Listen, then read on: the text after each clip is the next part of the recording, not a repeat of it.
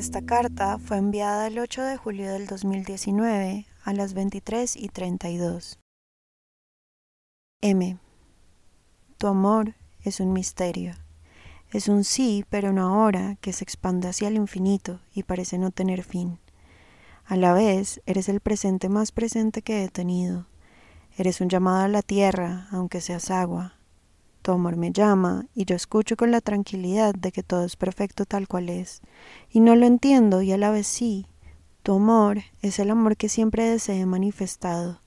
Es que te quiero tanto, tanto, tanto, que ni siquiera necesito que estés a mi lado para que tu felicidad me haga feliz.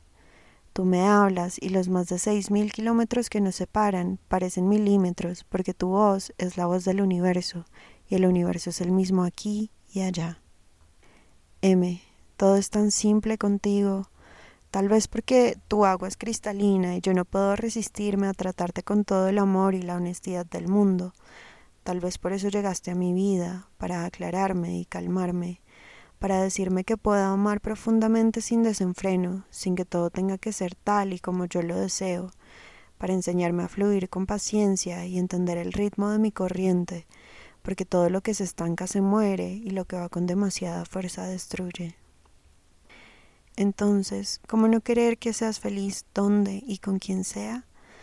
Yo a ti te amo de la única manera real que conozco, sin apegos mundanos, sin quererte solo para mí por siempre, entiendes.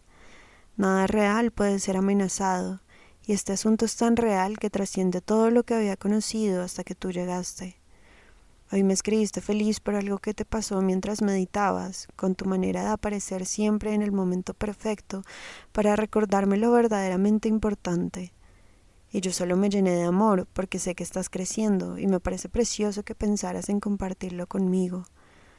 Entonces, ahora, mientras te escribo, las preocupaciones, miedos y dolores se van.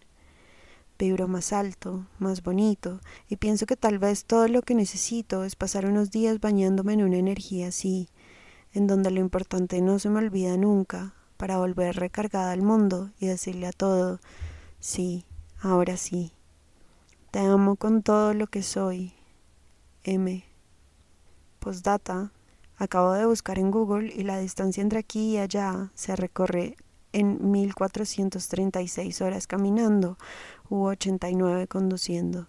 Entonces, conducir durante cuatro días o caminar durante dos meses no suena tanto después de un año sin verte.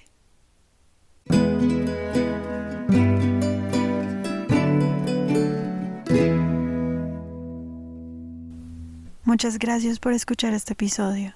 Ahora, una pregunta para ti. ¿Qué carta escribirías antes de que se acabe el mundo? Si quieres, puedes compartirnos tu carta a cartasdelfindelmundo.com.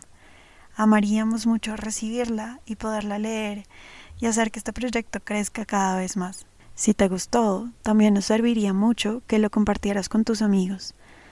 Y por último, si quisieras escribirme a mí y contarme qué tal te pareció el episodio o qué carta escribirías, puedes escribirme a mi Instagram, arroba marmilagrosa. Un abrazo y nos escuchamos en el próximo episodio. Chao.